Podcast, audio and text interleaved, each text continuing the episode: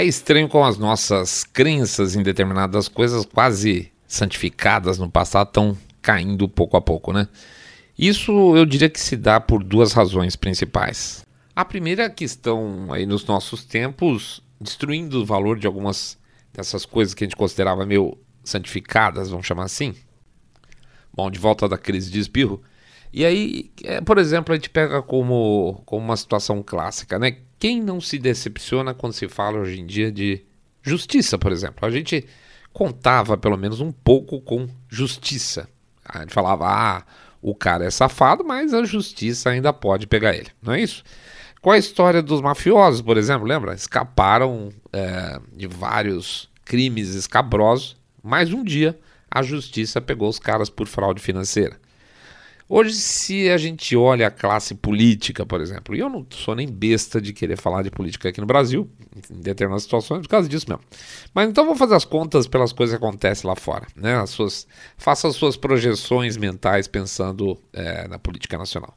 Mas lá de fora dá para falar com o pé nas costas, por exemplo, de Hillary Clinton, do Bill Clinton, da Nancy Johnny Walker Pelosi, da família Biden inteira, acabamos de fazer um capítulo chamado de mafiosos, da família Como, né, prefeito de Nova York, governador de Nova York, dos chefes de inteligência, da, dos, das agências de inteligência americana, FBI, CIA, etc., é, Segurança Nacional, o Estado podre e seus representantes, que nunca são condenados a nada, né? É, então, assim, a gente não tem uma perspectiva de justiça que a gente tinha antigamente. A segunda razão para essa destruição de valores é porque, ainda que estejam tentando loucamente esconder, a internet nos trouxe alguma luz para por meio aí de veios e buracos de fechadura que a gente não tinha antes. É, por exemplo, olha que safadeza, eu não sabia disso. Quantas vezes a gente não pensou isso recentemente? Oh, eu não estava sabendo disso, que safadeza. Pois é, a gente não sabia, porque não tinha quem contava. Ah, hoje a gente consegue ter algum acesso. Algum, não todo, mas tem. Esse vetor de iluminação é aquele onde a imprensa, aspas, imprensa, né?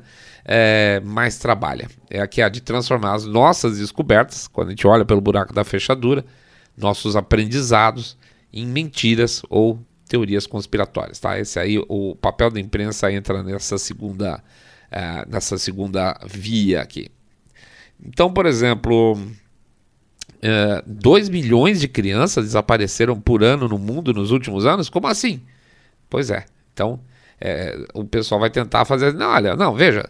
É que tem algumas crianças que reaparecem. Eu tenho muitas crianças que aparecem de novo, aquela história toda. E aí você pergunta qual percentual reaparece?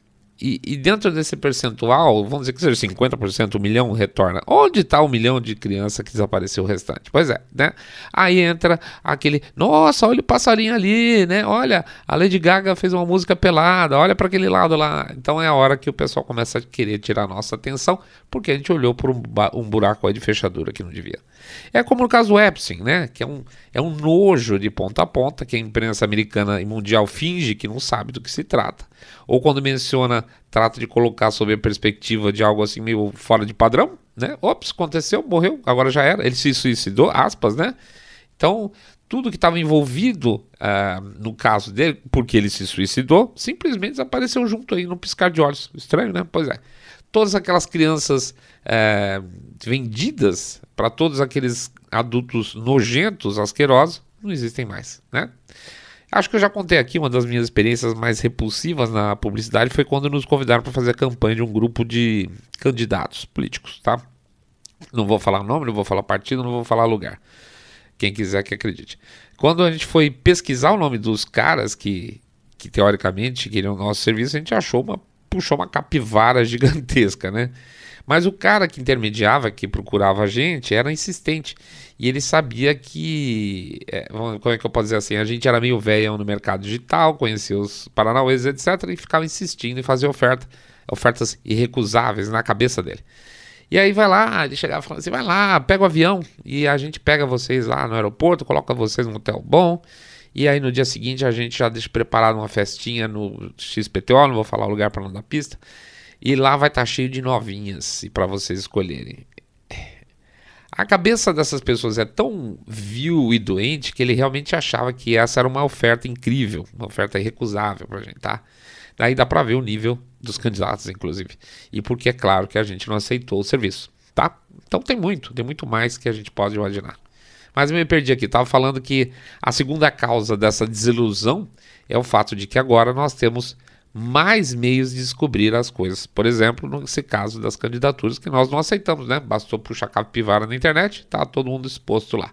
Talvez no passado isso tivesse passado em branco, vai saber. Então, uma das grandes decepções que agora se lançam contra a nossa cara agora é a famosa academia. Não toda ela, claro, mas algumas instituições, recursos que essas instituições usam. Por exemplo, se o cara hoje nos diz que passou em Harvard, ou que ele, ó, oh, cursou em Harvard, é muito provável, é muito provável que a gente diga, tá, e daí? E é sobre esse e daí que a gente vai voltar a falar daqui a pouco.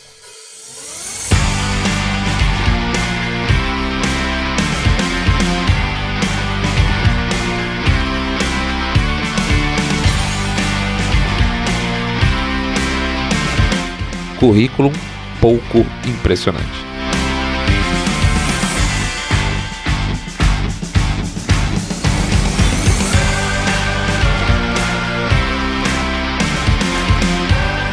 Saindo da bolha. Menos notícia, mais informação para você. Semana passada, a Suprema Corte americana gerou mais uma vitória para os americanos, ainda bem. Essa, por sinal, é uma das poucas coisas que nos estão dando aí um pouco de esperança de que o pêndulo pode estar tá começando a apontar para o lado oposto ao que ele estava indo, que basicamente apontava para o fim da civilização ocidental. Né? A Suprema Corte decidiu uma questão importante, é, que a gente, inclusive, a gente tinha passado rapidamente um episódio anterior nosso, que é sobre a questão da desqualificação de estudantes asiáticos para entrada nas grandes universidades, né? Basicamente, o que, que o tal do Student uh, for Fair Admission estava brigando, é, que é o grupo que entrou na justiça e essa história toda foi passar aí, cair na, no colo da Suprema Corte Americana.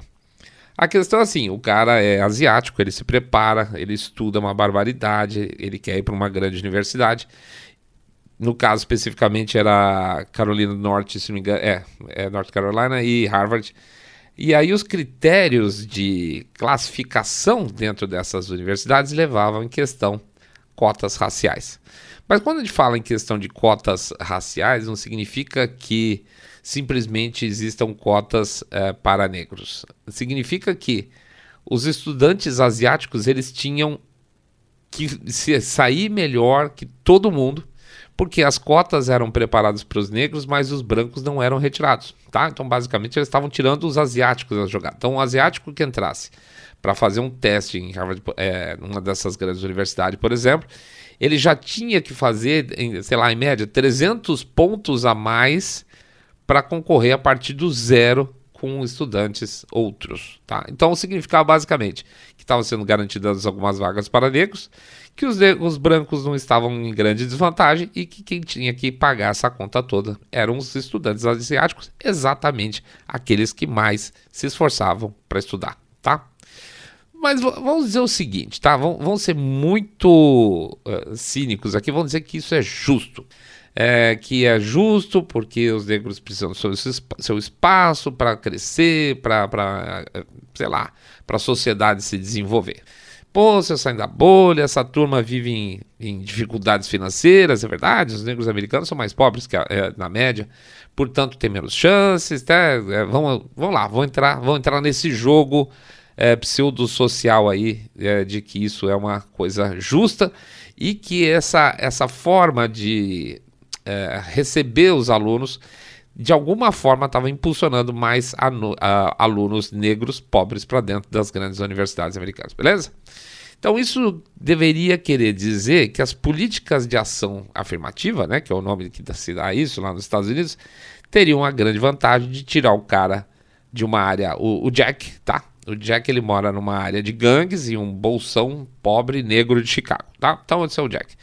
E aí as ações afirmativas vão é, jogar ele para dentro das grandes universidades de ponta americanas, tá? da Ivy League lá. Brown, Columbia, Cornell, Dartmouth, Harvard, é, Pensilvânia, Princeton e Yale. Isso são as, as tais da Ivy League. Ou mesmo aí em outras de ponta que não sejam da Ivy League. Mas vamos puxar por aí para começar o caso específico. É, vamos pegar Harvard porque ele estava no core dessa história do processo na Suprema Corte, tá?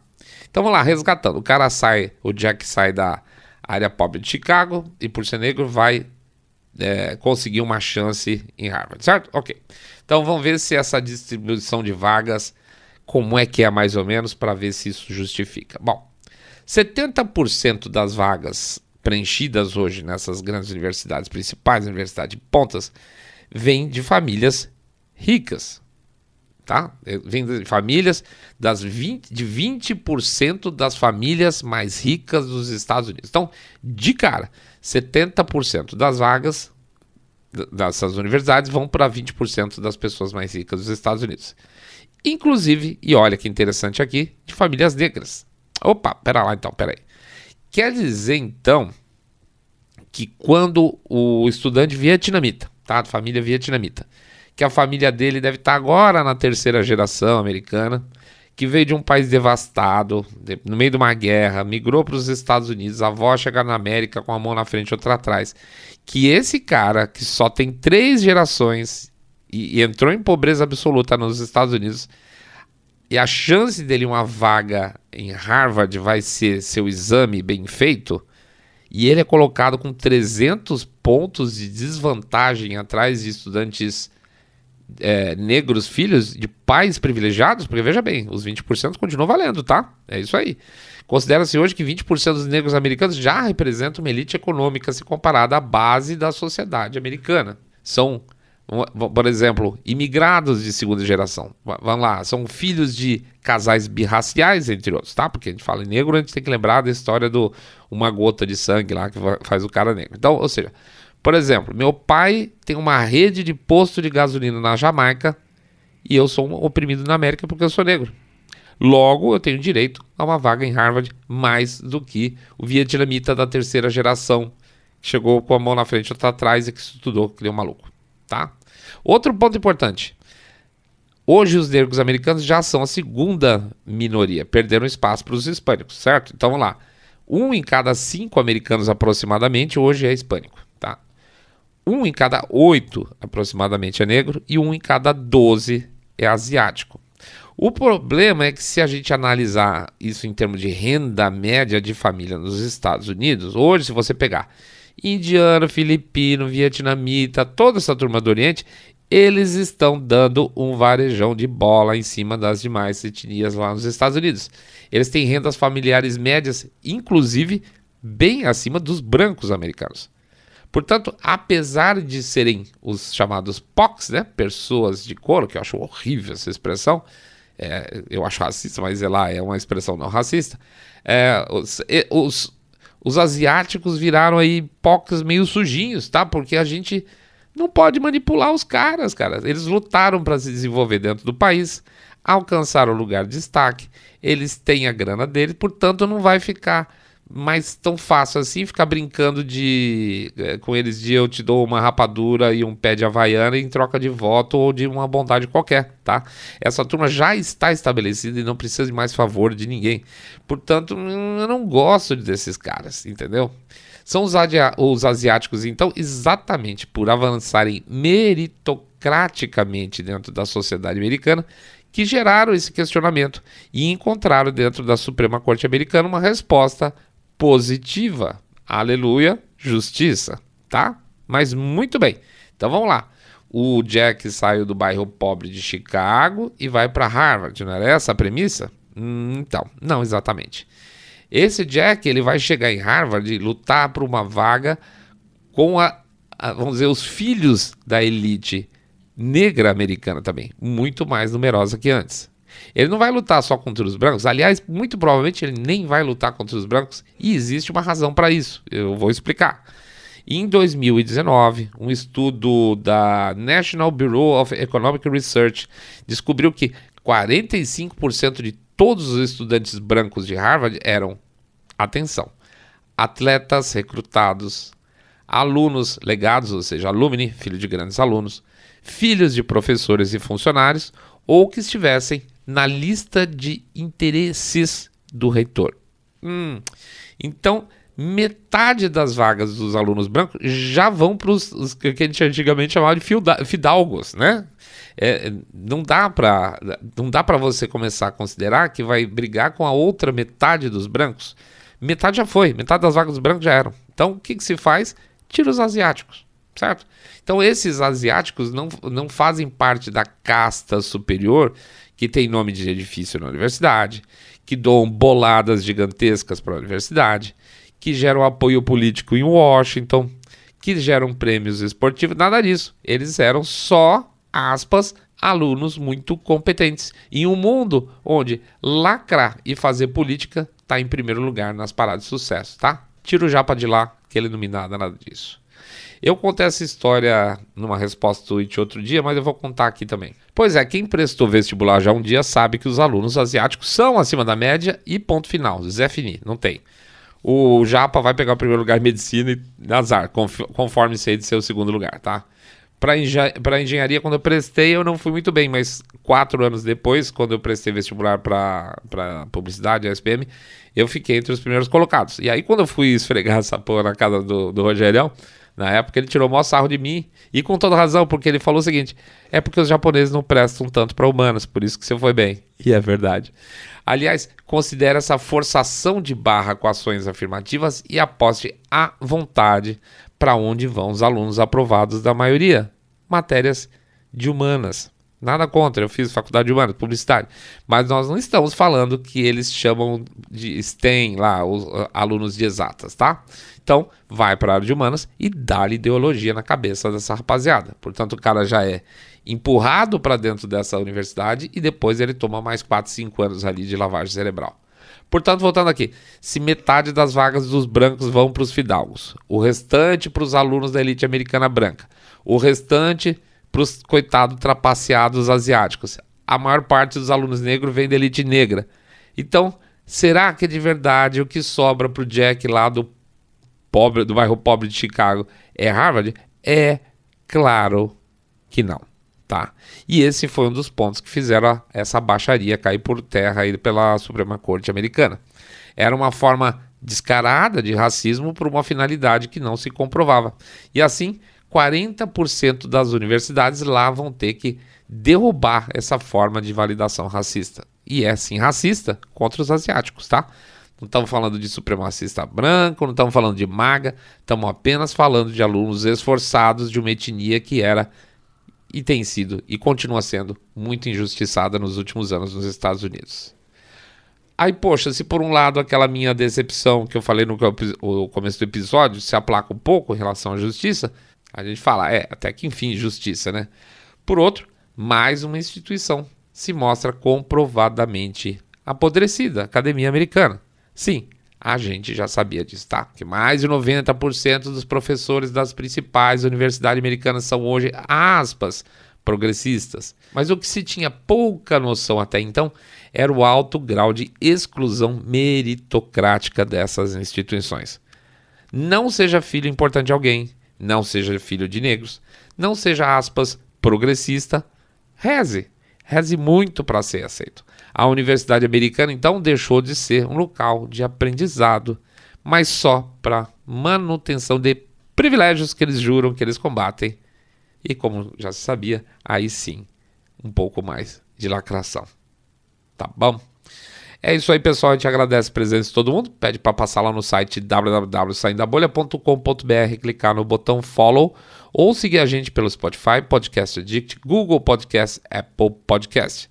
Pede também para passar lá no YouTube, dar o likezinho. Acho que esse episódio não vai encher o saco da gente. Comentário, sininho. Idem pro Rumble. Acompanha a gente por lá. Os links a gente vai deixar tudo depois. O que mais? A gente pede para fazer o share do episódio, que é isso que acaba valendo, e fazer o famoso boca a boca sarado quando vocês contam para seus amigos que vocês estão acompanhando um podcast Cabeça Direita Limpinho Supimpa que detesta, abomina o politicamente correto e esse lero-lero de papo social que a gente sabe que sempre no final das contas tá só reforçando privilégio de elite, né? A gente sabe muito bem disso. O que mais? Ah, sim, a gente vai falar pro nosso, do nosso Pix. É, assim, super importante, gente. 1, 2, 5, 10, 10 milhões de reais, pingado não é seco. Ou um real por episódio, que também ajuda pra caramba. A gente vai deixar, como sempre, o, a chave Pix lá nas postagens e o QR Code no, nos vídeos, no, no, no Rumble e no YouTube. E no Getter também fica o, o. Como é que chama lá? O QR Code. É. Aí, ah, se vocês puderem ajudar a gente, a gente agradece bastante, que é o que de verdade segura a nossa maquininha rodando, tá? Além disso, também tem o famoso Apoia-se, apoia.se barra saindo da bolha, apoia.se barra saindo da bolha. No Apoia-se vocês fazem um planinho de doação recorrente, tá? Vocês escolhem o valor e aí cai no cartão de crédito. Beleza, que isso? que mais? Acabou? Só isso, não vou fazer mais jabá nenhum. É isso aí então. Bom descanso para todo mundo. Tá acabando a semaninha, mais um diazinho só de trabalho, gente. Vai ser, vai ser baba, vocês vão ver. Muita paz, muita tranquilidade. Bom fim de semana. Divirtam-se um pouco, relaxem um pouco, que vale a pena. Faz a vida valer a pena de maneira mais, como é que eu posso dizer, relaxada, mais frouxa, né? A gente tem que fazer de vez em quando, sim. Confesso que eu ando meio cansadão, mas uma hora a gente vai ter que dar uma descansadinha. É isso aí. Grande abraço para todos vocês.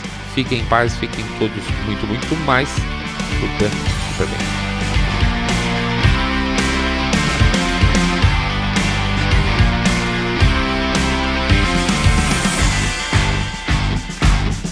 Saindo da bolha.